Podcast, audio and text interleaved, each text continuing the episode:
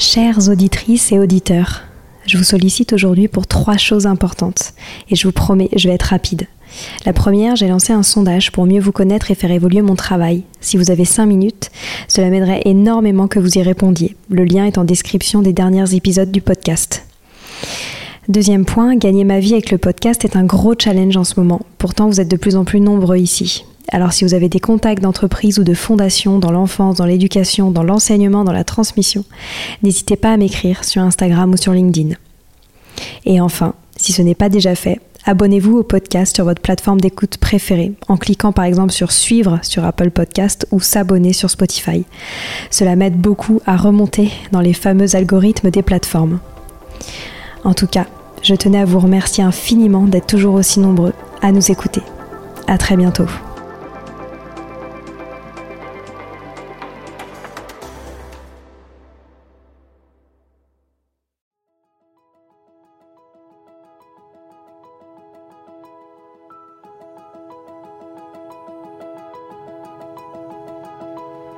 Bonjour à tous, ici Stéphanie et Sylvie Descleb pour un nouvel épisode du podcast Les adultes de demain. Les adultes de demain, c'est une conversation autour de l'éducation et la parentalité. Comme le disait si bien Maria Montessori, l'enfant est l'avenir de l'homme et nous souhaitons ainsi vous donner des pistes de réflexion et de potentielles réponses pour offrir aux enfants le plus bel avenir. Alors si vous avez à cœur d'offrir la meilleure éducation aux enfants, ce podcast est fait pour vous. N'oubliez pas de nous suivre sur notre compte Instagram Les Adultes de Demain ou sur notre blog lesadultesdedemain.com.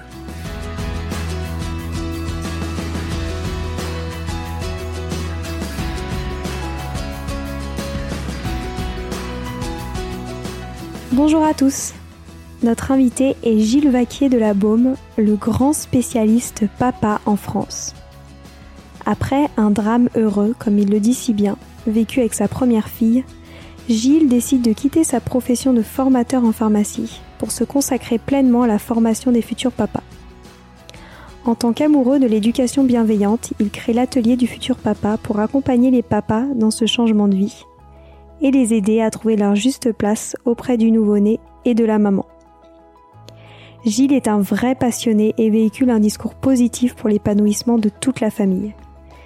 N'hésitez pas à nous partager vos retours. Très bonne écoute. Bonjour Gilles. Bonjour. Bonjour Gilles. Bonjour Sylvie, bonjour Stéphanie. Je me réjouis d'avance de cet échange avec vous, puisque nous allons parler du rôle du père de la grossesse jusqu'aux premières années de vie du bébé. Et en effet, votre euh, implication euh, sur le rôle du père en tant que facteur d'épanouissement est très important euh, pour nous. Et nous avons hâte de découvrir cela son rôle dans la, dans la famille. Donc avant que l'on parle de ce sujet crucial, est-ce que vous pourriez nous parler brièvement de votre parcours? Oui, bonjour, merci beaucoup pour euh, cette invitation. Et écoutez, je suis ravi de pouvoir échanger avec vous. Et donc sur mon parcours, euh, j'ai été euh, donc j'ai passé neuf ans, presque dix ans dans l'industrie pharmaceutique. Et puis ensuite, donc, eh bien, j'ai développer euh, cette magnifique entité, donc euh, atelier du futur papa, depuis maintenant sept ans. Super. Et alors, euh, comment avez-vous vécu vos premiers pas dans la parentalité? Parce que si je me trompe pas, vous avez deux enfants aujourd'hui. Tout à fait. Tout à fait. J'ai deux petites filles. Et écoutez, j'ai vécu ces premiers pas dans la parentalité avec, j'allais dire, autant de bonheur que d'interrogation à l'époque, je n'avais pas encore, euh, j'étais, vierge de toute information. J'étais comme tous les papas standards, j'allais dire, qui rentrent un peu dans cette parentalité un peu euh, comme ça, sans vraiment de, sans vraiment de connaissances. Et euh, j'étais dans une joie immense, mais également aussi débordé d'interrogations et qui n'était pas verbalisée parce que bah, chez les hommes, c'est un peu plus difficile d'en parler euh, donc euh, dans son entourage, euh, que ce soit professionnel ou que ce soit même amical.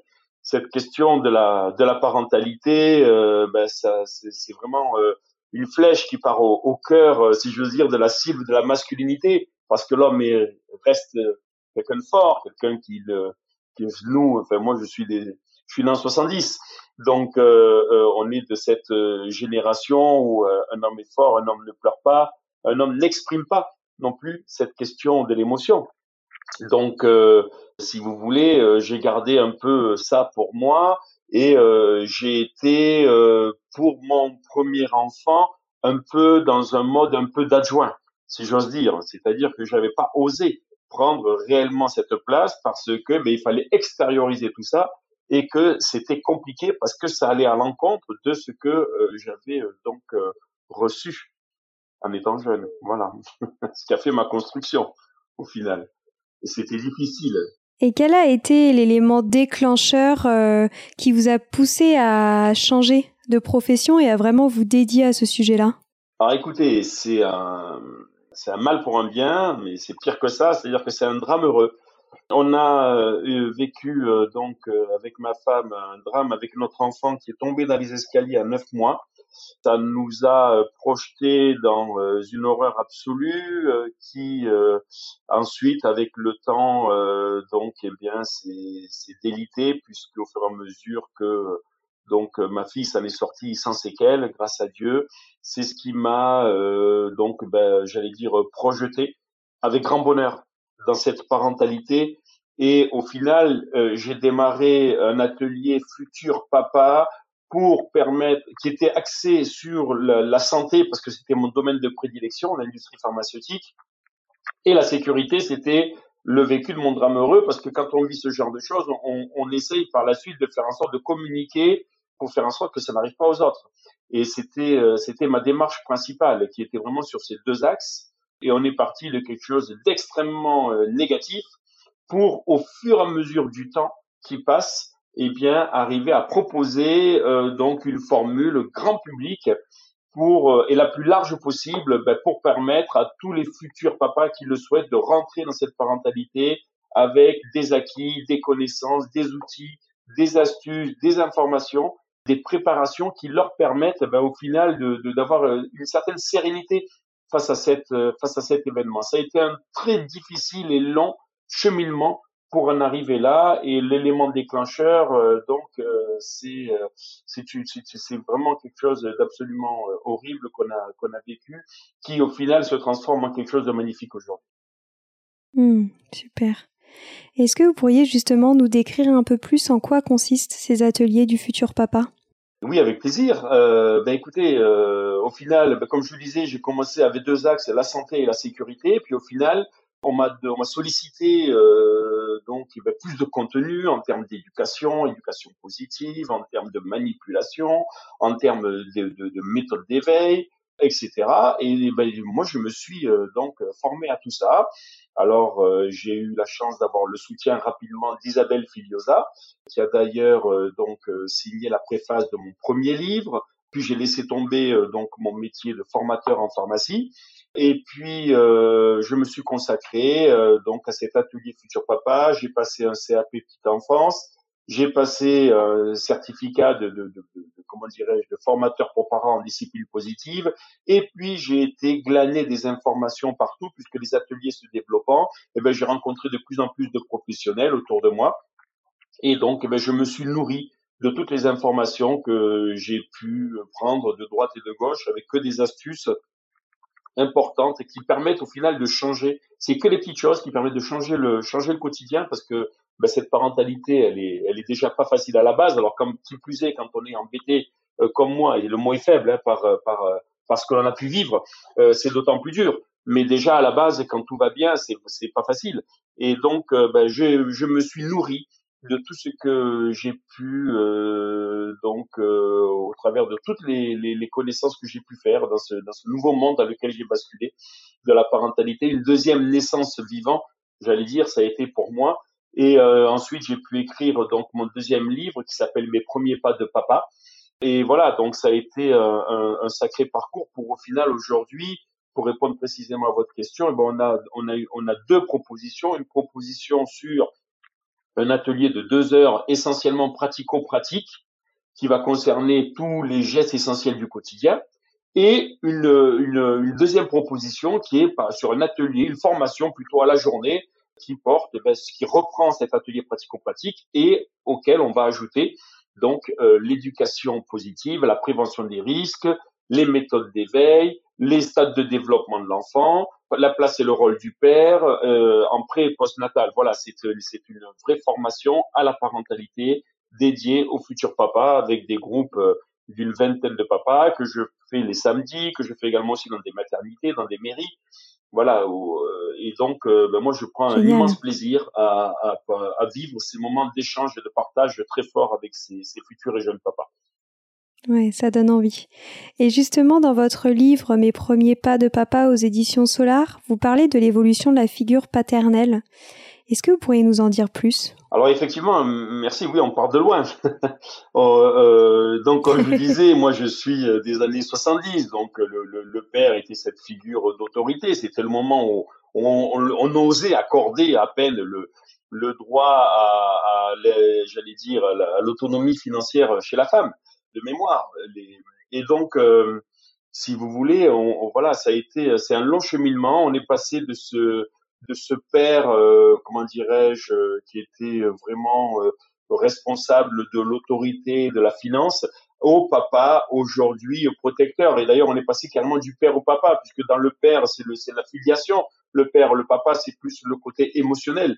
Et au final, ben, c'est tant mieux ainsi. C'est-à-dire que il y avait ce, frein à basculer du côté de, de, l'accompagnement, l'accompagnement émotionnel, avec toute toute comment dirais-je la faiblesse qu'à l'époque ça pouvait ça pouvait représenter. Alors qu'aujourd'hui heureusement c'est vécu euh, comme euh, comme quelque chose de comment dirais-je de, de, positif de voir un papa pousser une poussette ou se mettre au même niveau que son enfant pour communiquer avec lui et je trouve ça vraiment formidable donc on part de très loin avec un rôle qui était très qui était vraiment donc le, le, le pater familias qui était vraiment ce rôle donc du père qui s'occupait de l'autorité et de la finance et qui, au final, euh, autorité, il faut entendre coup par autorité parce que c'était normal à l'époque. Hein.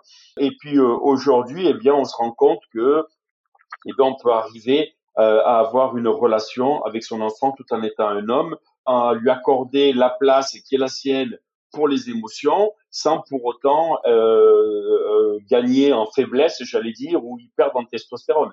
Bien au contraire. Et c'est tant mieux. Donc ces nouveaux papas s'inscrivent dans cette lignée de ces hommes qui ne veulent pas passer à côté de leur, euh, à côté de, comment dirais-je, de, de, de, de, ce, de ce magnifique lien qu'ils peuvent construire avec leurs enfants. Et c'est vrai que c'est pas facile pour eux.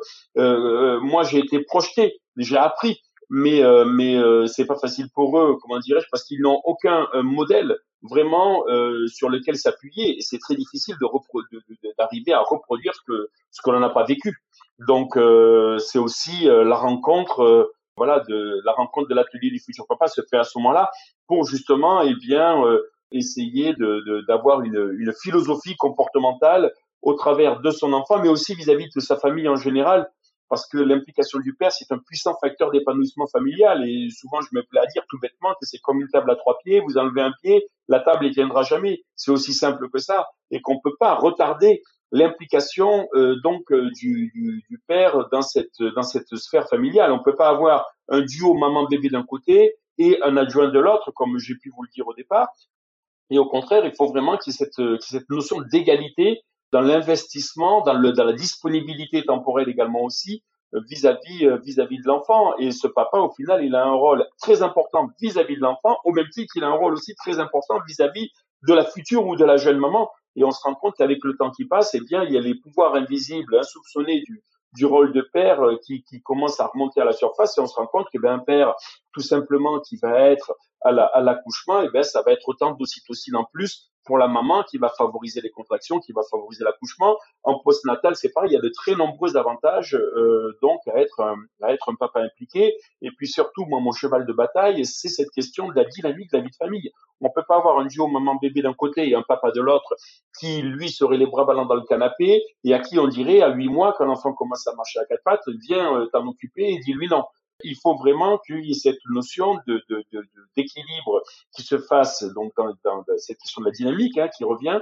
le plus tôt possible et il faut faire coéquipe ben, le, plus tôt possible pour cette question de la dynamique. Et ça, ça peut pas se faire s'il y en a un qui est sur le côté et, l'autre euh, qui est totalement investi. Alors ça, on n'y peut rien parce qu'il y a déjà ce décalage de par le comment dirais-je, l'investissement qui est possible de faire pour la maman vis-à-vis de son enfant, étant donné qu'elle a deux mois et demi donc de, de, congé euh, en postnatal que le papa n'a pas. Donc évidemment, elle a un gain en, en relationnel que le que le que le papa n'a pas. Et, et, au final, il faut rattraper ça. Et des fois, je leur dis au papa, c'est pas facile, mais il faut le rattraper le soir quand on rentre du travail. Là, pour l'instant, on est encore à 14 jours. On rentre du travail. Je sais qu'il y a la fatigue du jour, mais euh, c'est pas facile. Mais il faut, euh, comment dirais-je, euh, ben, participer à tout ce que l'on peut pour euh, être en lien avec son enfant, pour créer ce lien, parce que ben on a déjà ce déficit temporel et ben, j'allais dire la maman, si j'ose dire, euh, un crédit d'office et c'est tant mieux puisque c'est elle qui l'a mis au monde. Et il faudrait pas rester sur le côté et puis prendre sa place trop tard il faut euh, vraiment s'investir au plus tôt et au plus fort parce que le temps de la parentalité, c'est le temps de la rapidité. Et au plus tôt il va rentrer dans cette euh, dans cette parentalité avec des connaissances qu'il peut acquérir au travers de la du futur papa, et au plus tôt il va être armé pour cette nouvelle vie et puis euh, diffuser, comment dirais-je, de la de la de la bonne des bonnes des bonnes ondes autour de lui qui sont fondamentales pour le démarrage de cette vie de famille. Pourquoi? Parce qu'effectivement, le bébé égale bonheur, effectivement, c'est quelque chose d'extraordinaire. Mais il y a aussi la partie des difficultés. Et il faut pas compter que sur la beauté du moment, si j'ose dire, pour faire en sorte que ça, pour, croire que ça va bien se passer. Il y a aussi des connaissances à avoir. Et euh, l'enfant, c'est pas la variable d'ajustement de vos connaissances, c'est vous justement qui venez acquérir des connaissances en amont pour pouvoir s'adapter en fonction de son stade de, de, développement et répondre aux besoins qui évoluent par rapport à son par rapport à son développement voilà tout simplement au même titre qu'on le ferait d'ailleurs Stéphanie pour euh, pour euh, pour d'autres activités dans notre vie quotidienne personne n'est surpris quand vous avez un nouveau logiciel dans une société qu'on vous fasse une formation ou qu'on vous voilà c'est un, un, éveil à la connaissance ça m'apparaît fondamental qui plus est pour la parentalité où on sait que ben, il y a un couple sur quatre qui se sépare l'année qui suit l'arrivée de l'enfant. On sait que en France, 85% des parents utilisent la violence éducative ordinaire comme outil éducatif. On sait que, euh, on sait, on sait pas mal de chiffres. On sait que en termes d'accidents domestiques, c'est 20 000 morts par an. C'est absolument, euh, euh comment dirais-je, voilà, il n'y a, a, pas de mots. Et euh, euh comment dire, j'aurais pas de mots assez forts. Et, et on sait que ça touche principalement les 0-6 ans. Donc tout ça, si on n'a pas cet éveil euh, en, en, préalable, en fait, au final, comme le temps passe vite, on, on, on arrive à s'ajuster au fur et à mesure des stades de développement, mais on est souvent en retard parce que le temps de comprendre une période, l'enfant est déjà passé à une autre. C'est ça la problématique, d'où l'intérêt d'anticiper et de venir acquérir des connaissances en amont de cet heureux événement. Oui. Et justement, est-ce que vous pourriez nous parler euh, du rôle du papa par rapport à la maman? Oui, avec grand plaisir, bien sûr. Alors le papa, en, en, en il y a, il y a, bah, comme je vous le disais, il y a, il y a beaucoup, euh, de mon point de vue, de, de, parce que le, le, nourrisson dort, dort beaucoup évidemment et la maman l'allait. Donc le temps d'éveil est très faible. Donc, on va dire en, en prénatal, il y a déjà euh, donc moult, moult activités à, à faire, mais en postnatal, vraiment apporter un soutien à la maman euh, encore plus fort en postnatal qu'en prénatal, ça m'apparaît euh, ça m'apparaît important et de surtout euh, se dire que au final, ce qui est périphérique est aussi important que les actions que je peux faire directement pour ma conjointe ou pour mon bébé. Ça peut paraître comment dirais-je simple à dire, alors je vais être plus concret, ça va être eh bien par exemple participer aux tâches voilà de, quotidien de la maison, eh bien la maman elle en a, elle en a vraiment besoin. Prendre soin d'elle en lui faisant des petits plats, être euh, donc euh, communiquer avec son nourrisson même s'il dort, hein, ne pas hésiter euh, donc à participer à tous les gestes du quotidien, même si on n'a pas forcément envie quand on rentre du travail évidemment d'aller faire la vaisselle et d'aller chercher son enfant. Et c'est une période pourtant où il va falloir, comment dirais-je, bien doubler son investissement parce que nous les hommes on aurait tendance à être dans la résistance et à sous-estimer très souvent les engagements. Et là, au contraire, il faut débloquer ces vannes là et ne pas sous-estimer l'engagement que ça nécessite. Et donc, ce papa, euh, il a, c'est, euh, c'est un puissant facteur d'épanouissement familial avec tout, tout ce qui est en périphérique autour de lui. Il faut qu'il s'en saisisse pour euh, ça peut être euh, ça peut être prendre rendez-vous euh, pour le prochain rendez-vous pour le pédiatre, ça peut être s'intéresser, ça peut être aller aller louer un PSBB à la pharmacie, ça peut être s'occuper de tout ce qui est de tout ce qui peut aider la maman dans le cadre de son allaitement et je sais qu'il y, a, plein de petites choses comme ça. Voilà, il y a, il y a ces, ces moult petites choses au quotidien qui apparaissent anodines mais qui au final ont une importance vraiment vraiment capitale. Et la maman aussi, eh bien quand elle voit qu'elle a son conjoint qui est vraiment investi qui euh, participe hein, à tout ce qui est directement vis-à-vis de l'enfant, direct, qui la concerne directement, qui concerne aussi le périphérique, la vie de famille autour, eh bien, elle s'en sent que plus sereine. Et comme on sait que l'enfant est une éponge émotionnelle, eh bien, c'est une question, voilà, on revient à cette dynamique. C'est une question de sérénité qui va se, qui va se, comment dirais-je, se répandre. Et, et on démarre du bon pied. Et on avance et on progresse. Et il y a une première étape de 0,6 mois. Et ensuite, on va passer à autre chose. Mais il faut pas le, faut pas rater cette, cette, cette première étape. Voilà, ça m'apparaît euh, fondamental que le père prenne conscience que le niveau d'engagement, il est beaucoup, beaucoup plus haut que ce qu'il croit. Donc, il ne faut pas qu'il le néglige et qu'il soit dans la résistance. Bien au contraire, il faut qu'il soit dans un engagement plein et entier, au plus tôt et au plus fort, que je me plais souvent à leur dire. oui. et ce que j'aime aussi beaucoup dans votre livre, c'est que vous mentionnez aussi l'importance euh, de cultiver le couple aussi pour euh, faire face à ce changement de vie.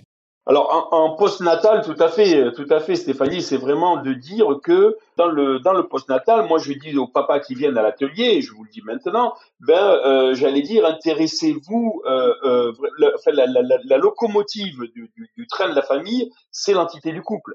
Et la première des choses dont il faut et qu'il faut nourrir en post-natal, ça va être d'abord de renourrir son couple, de refaire couple euh, j'allais dire, parce que maintenant on est un couple parental et euh, reprendre du temps exclusif avec sa conjointe, c'est euh, ça fait partie des premières des premières actions en postnatal. Si on a une, une, une, personne de confiance à qui on peut confier son enfant et, et refaire couple, j'allais dire rapidement, c'est c'est très bien. Moi, je leur dis aussi souvent ce conseil que je vous donne pour donc tous les, les auditeurs qui vont qui vont qui vont écouter ce podcast demain, eh bien, c'est d'écrire un mot de naissance à votre conjointe. Euh, voilà, c'est vraiment euh, quelque chose qui est fort, qui est puissant. Ça peut être quatre lignes, ça peut être quatre pages, peu importe. Écrivez-lui un mot de naissance. Refaites couple le plus tôt possible. Prenez du temps exclusif avec la maman.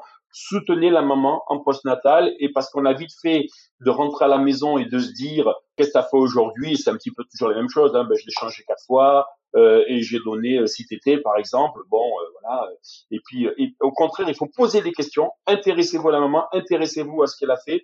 Voilà, soyez soyez moteur donc de, de l'équilibre de la maman en postnatal parce qu'il y a une chute brutale d'hormones chez la maman, il y a une chute brutale d'hormones aussi chez le papa, il y a une perte, une perte de testostérone, donc une perte de désir, une variabilité du désir sexuel et Dieu sait que ça fait partie aussi des piliers de l'entité de l'entité du couple et euh, de ce fait, eh bien, euh, ça va, ça va vaciller. Donc, euh, c'est pas grave. Les choses vont revenir après six mois dans le, dans le, dans le, comment dirais-je, dans l'ordre. Tout, tout ça va se remettre en place. Mais cette, cette variabilité du désir, elle aura tendance effectivement à secouer un peu cette entité du couple qui doit reprendre de nouveaux repères au final, puisque c'est un nouveau couple qui l'est également aussi.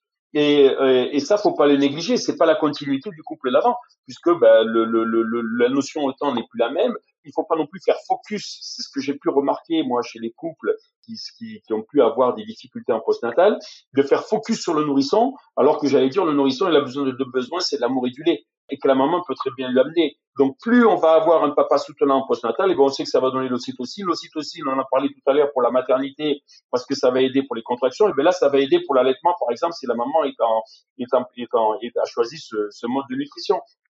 Donc au final, on voit bien qu'il y a énormément de pouvoirs euh, du, du, papa qui sont euh, qui sont comment qu'on pourrait négliger parce qu'on ne les voit pas et euh, qui sont insoupçonnés, mais qui au final euh, ont une prendre une vraie tangente à cette à cette entité de la de la famille. Parce que euh, si on néglige euh, euh, on peut vite se retrouver donc euh, sur la même route parce qu'on partage les mêmes choses mais dans des véhicules qui sont différents. C'est le risque qu'on peut prendre. Et, et, et, du coup il faut pas négliger parce que nous les hommes on a tendance donc à, à négliger ça d'un revers de la main à dire bah, qu'est-ce que c'est pas c'est pas c'est pas l'arrivée d'un enfant qui peut bousculer. Si si ça bouscule parce que ça bouscule nos habitudes parce que c'est un nouveau couple, parce qu'on voit son conjoint changer, euh, évoluer sous ses yeux, parce qu'il y a la variabilité du désir sexuel, parce que ben, c'est de nouveaux repères et tout, parce qu'on sait pas, euh, on sait pas comment non plus gérer les cris et les pleurs, et que les cris et les pleurs ça apporte du stress, c'est un stress supplémentaire auquel on n'avait pas, on n'avait pas prévu de faire face, etc. Et il faut s'accorder euh, donc euh, pour ben, les nouveaux critères de cette nouvelle vie ensemble. Donc ça demande un niveau de communication supérieur. Donc au final, ça demande beaucoup plus que ce qu'on croyait. Et ce que j'aime bien dans votre livre, c'est que vous mentionnez euh, les erreurs que font 95% des papas. Est-ce que vous pouvez nous en parler? Ah Alors, euh, le, papa, d'une manière générale, donc j'ai plus la, phrase que j'avais écrite euh, là-dessus précisément. Stéphanie, peut-être que vous allez pouvoir me, me dire la, conclusion que j'en avais dit, mais c'était vraiment de, de comment dirais-je, de faire focus sur le nourrisson et au final de pas prioriser donc la de pas prioriser la conjointe alors qu'au final en postnatal on sait que un nourrisson ben, c'est une heure et demie de temps d'éveil c'est de l'amour et et puis que eh bien on peut communiquer avec lui même s'il dort on peut participer dès qu'il y a un temps d'éveil on peut soutenir la maman parce que elle va voir qu'elle a un conjoint qui est euh, impliqué donc ben, ça va la rassurer ça va la mettre dans une dynamique positive mais euh, mais il faut euh, vraiment apporter énormément d'attention à sa conjointe. Et l'erreur qu'on peut faire, c'est de, c'est de faire focus sur le nourrisson, alors qu'au final, en postnatal, il faut apporter plus de, de, j'allais dire, d'intérêt, d'attention, de petites attentions à sa conjointe en postnatal qu'en, qu'en prénatal. C'est malheureusement l'accouchement, on croit que c'est là que tout s'arrête, alors que on se dit enfin c'est fini. Oui, c'est fini pour la maman parce qu'on a tellement parlé de douleur, d'accouchement, qu'elle était focus sur l'accouchement, ça y est, c'est fini, mais c'est la parentalité qui commence. Et, là, c'est autre chose. Là, on rentre dans, un, dans, un, dans une nouvelle bulle de vie.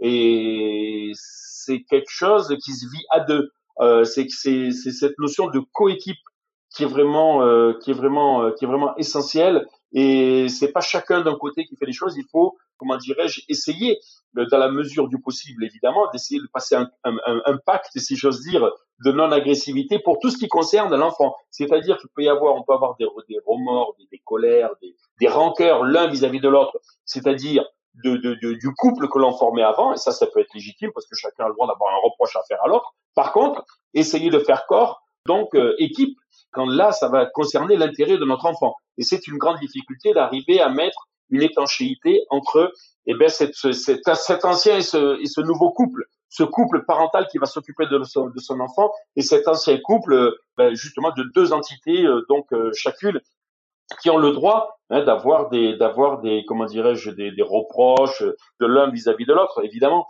euh, puisque puisque comment dire ben, les, les, les, le rapport le rapport à l'autre est différent finalement. Le rapport au, conjoint qu'on a connu jusqu'à présent n'est plus le même. Donc là aussi il va falloir c'est de nouvelles bases sur la vie euh, sur la vie du quotidien c'est de nouvelles bases euh, sur la sur la relation à son à son conjoint.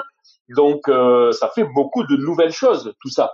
Et, et, pour, et pour un homme, euh, des fois, ça peut, ça peut faire beaucoup, surtout si on n'est pas préparé, et ça peut faire peur. Mais c'est ce qui fait que, je pense, parce que euh, parce que parce que c'est pas l'amour qui disparaît du jour au lendemain, et c'est ce qui fait qu'il y a beaucoup de couples qui se séparent. Je pense que c'est plus la peur de, de, la prise de conscience, en fait, de de de tout de toute cette implication comme ça d'une seconde à l'autre que ça va demander Hein, d'un jour à l'autre, on se dit, oh là là, c'est vrai qu'on voit la montagne, si vous voulez, qui se décide devant. Et c'est ce qui se passe, moi, quand je les ai à l'atelier du futur papa. Au fur et à mesure, ils sont ébobis de voir que un, un, avenir se dessine. Une, une, montagne, je leur montre la montagne qu'ils vont gravir, parce qu'au début, ils savent qu'ils vont aller vers quelque chose, mais c'est l'inconnu. Tandis que là, on montre la, la grandeur et on, et, on, et on dessine le chemin.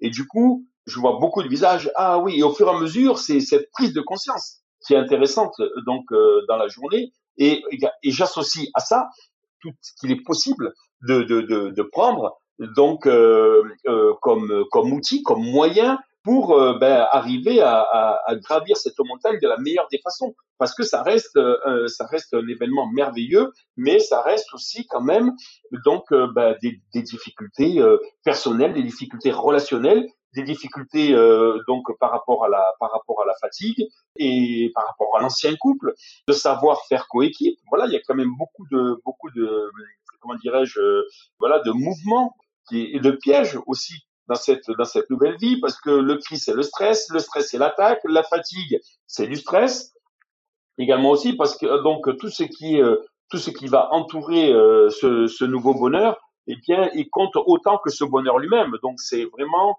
à ses pères d'insuffler cette dynamique, voilà, d'être moteur de, de, cette positivité du postnatal en euh, étant tournés euh, donc vers leur conjointe principalement au démarrage de cette nouvelle vie et euh, en associant la fatigue de la journée et également aussi les manipulations vis-à-vis de leur enfant. Voilà, c'est-à-dire qu'au final, il y a beaucoup de travail pour le papa en postnatal, alors qu'on pourrait croire que ben, un enfant, c'est, c'est, euh, j'allais dire avant, on considérait qu'un enfant c'était un tube digestif tout simplement, il suffisait de le nourrir. Aujourd'hui, ben non, euh, euh, le père c'est pas facile parce qu'il doit s'occuper de son travail, s'occuper de sa conjointe et s'occuper en même temps de son enfant et trouver un équilibre dans cette nouvelle vie. Et ça, euh, c'est, c'est, c'est pas donné comme ça à tout le monde sans, euh, sans connaissance. Voilà. Oui, bien sûr. Et euh, j'ai une autre question qui m'est venue. J'aimerais bien que vous nous parliez du congé paternité. Alors, je connais un, un, petit peu, à mon avis, votre point de vue à ce sujet, mais comme vous l'avez mentionné, en France, il est quand même assez réduit. Euh, Est-ce que vous pourriez nous partager votre opinion à ce sujet? Bien sûr, merci, avec plaisir. Bah, écoutez, tout simplement, euh, donc, bah, ce congé paternité, bah, c'est un décalage par rapport à, ce qui est, proposé à la maman qui fait que ben, celui qui va passer le plus de temps avec l'enfant va devenir la figure d'attachement. Donc incontestablement, deux mois et demi contre 14 jours, c'est la maman qui va devenir la figure d'attachement. Et ça aurait tendance à mettre le papa de côté et à renforcer le duo maman-bébé. Et, et, au final, ce papa, on va en avoir besoin parce que, comme je disais tout à l'heure, un, un, jour, on va lui dire, eh ben, tiens, euh, va le voir, dis-lui non, parce qu'il part à quatre pattes dans la, dans la pièce d'à côté. Et le premier rapport avec l'enfant, ce sera un non. Ce sera pas sur quelque chose de, de positif. Et on sait qu'il faut construire une relation avec l'enfant pour arriver à l'amener plus tard où on veut de la manière la plus douce possible. Un enfant ne vous écoute pas sous prétexte que vous êtes son père ou que vous êtes sa mère. Donc il y a tout un, un travail de, de, de, de, tissage relationnel à faire en amont pour faire en sorte que, eh bien, euh, l'enfant euh, par la suite veuille bien euh, nous, reconnaître aussi comme sa figure d'attachement et nous écouter en tant que tel. Et ça, euh, donc on part avec une espèce de, de discrédit temporel en amont de ça et, de ce fait, eh bien, ça crée forcément une sorte de décalage qui fait que le que le papa, euh, ben, euh, il, est, il, est, déficitaire. Et c'est pour ça qu'il doit le rattraper, comme je vous disais, en fin de journée, le soir, malgré la fatigue, pour, dans ce premier, dans ce premier espace-temps des 0-6 mois, essayer de se caler un peu au même niveau de la maman et insuffler au nourrisson qui est dans une triade et pas dans un duo. Ça, c'est fondamental. Et que euh, c'est pas la joint service, comme on le disait euh, tout à l'heure. Et qu'il y a un papa qui s'en occupe, il y a une maman qui s'en occupe, il y a deux parents qui s'en, il a, il y a un coparent, euh, si j'ose dire, et que euh, parce que lui, euh, son, lui, il a besoin d'amour et de lait, sa maman lui apporte. Donc au final, est-ce qu'il aurait besoin de quelqu'un d'autre? Là, pour le pour l'instant, non, personne. Sa maman s'en occupe très bien. Donc il n'y a pas de il y a, a, pas de problème. Mais il faut bien euh, donc que au plus tôt, hein, puisqu'il y a ce stade de développement où à huit mois il prend conscience qu'il est une personne pleine et entière, ben qu'au plus tôt, eh bien, il puisse euh, donc eh bien, être dans cette être dans cette triade. Voilà. Et ça, ça participe à cet équilibre aussi de la, de la vie de famille, que l'enfant ne veuille pas rester le désir exclusif de sa maman. Voilà. Et que, et que le papa, s'il voit la maman tout le temps avec le, dans, dans ce duo, comment dirais-je, maman-bébé, eh bien, au final, il la voit plus comme une maman que comme une conjointe. Donc, c'est normal qu'après, ça ait, des, ça ait une conséquence sur l'entité du couple. Évidemment. Voilà. ouais, bien sûr. non, mais je suis, euh, je suis tout à fait d'accord et c'est vrai qu'on qu'on voit quand même de grandes disparités entre les différents pays européens à ce sujet. Ah oui, c'est le moins qu'on puisse dire. Si on regarde un petit peu au, au nord, donc euh, on est, euh, on est, on est vraiment bon. Ça, ça a avancé récemment et on part, on part vraiment de loin. Mais bon, on, on, voilà, ça, ça, ça évolue, oui, oui, oui. ça évolue et c'est tant mieux. Euh, à la demande des pères qui sont qui sont de plus en plus nombreux et qui et qui maintenant ont bien compris que s'occuper de sa conjointe c'était fondamental passer à côté de cette vie de famille c'était plus possible l'enfant c'est c'est voilà c'était pas acceptable que c'était un vrai projet de vie et que s'investir ce n'était pas euh, s'affaiblir voilà et euh, on n'y perdait pas en testostérone bien au contraire donc de ce fait maintenant que tout ça a été acté d'une manière générale si j'ose dire eh bien il faut passer à la phase 2 et je pense qu'il faudrait euh, donc, pour ma part, pour répondre à votre question euh, très concrètement, qu'il y ait un, congé euh, à égalité au moins de, trois mois commun aux deux parents en postnatal pour prendre ses premières marques, parce que ben, c'est une nouvelle vie.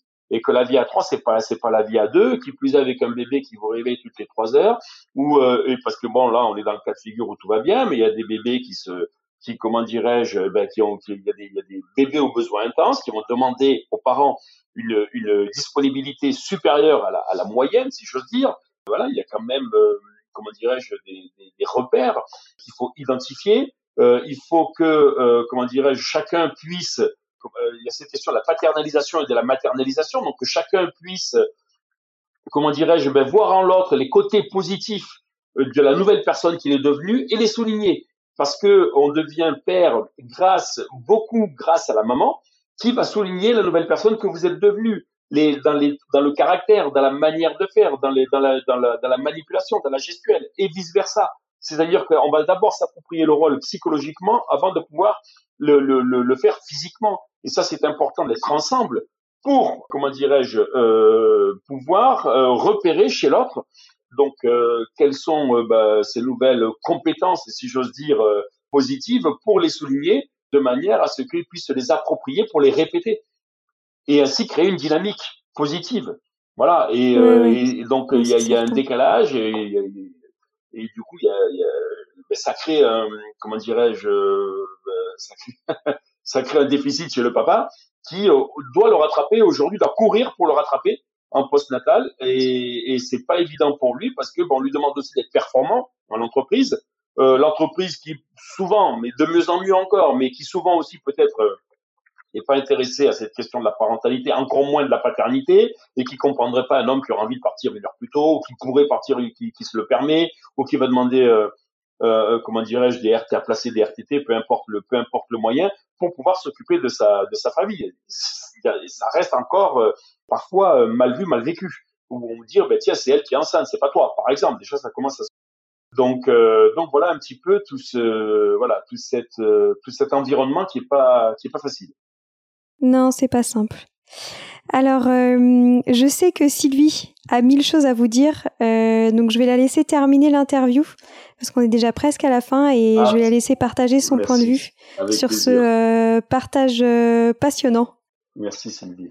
Ah oui, en effet, moi, moi, je, je partage complètement le, le, point de vue de Gilles que je suis depuis depuis qu'il a créé ses ateliers. Et je trouve ça vraiment formidable parce qu'on on a fait énormément pour pour les mamans on a parlé beaucoup, on a écrit beaucoup de livres euh, sur les mamans, mais il y avait vraiment pas grand chose qui existait euh, pour les papas. Et euh, je vois aujourd'hui avec bonheur que bah, dans nos écoles notamment, les papas prennent un rôle de plus de plus en plus important. Et j'avais constaté, et j'ai constaté, et je constate encore aujourd'hui, l'importance pour un enfant d'avoir ses deux parents qui s'occupent de lui, parce qu'en fait chacun apporte sa vision des choses, sa sensibilité, ce qu'il est. Et je trouve que vraiment c'est là la, la, richesse pour un enfant d'avoir un papa et une maman, c'est que chacun a quelque chose à apporter à l'enfant et c'est ce qui le rend encore plus équilibré, encore plus épanoui, etc. Et c'est vrai que, comme dit Gilles, quand euh, le papa découvre tout d'un coup qu'il a un enfant à, à un an parce qu'il commence à marcher, avant on entendait euh, pas mal d'hommes qui disaient ah oui moi le bébé ça m'intéresse pas et je trouvais ça très très très compliqué pour pour le papa et pour le bébé et pour la maman et pour tout le monde. Et, et aussi le fait comme il dit que qu'il se crée du coup un couple mère enfant et le père était mis de côté et il n'avait pas vraiment de place et euh, c'était un peu même comme comme le, la personne qui dérangeait. Et je trouve que c'est formidable de voilà de faire des ateliers comme ça pour que pour aider les pères justement à mieux comprendre parce que le père il porte pas l'enfant. Donc euh, il vit pas du tout les mêmes choses.